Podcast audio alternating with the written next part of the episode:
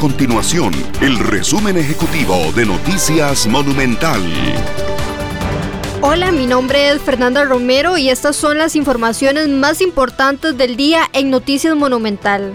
El presidente de la República, Carlos Alvarado, arremetió contra los diputados este jueves, calificando de cochinada y canallada las insinuaciones sobre él y la primera dama Claudia Dobles en torno al proyecto del tren eléctrico.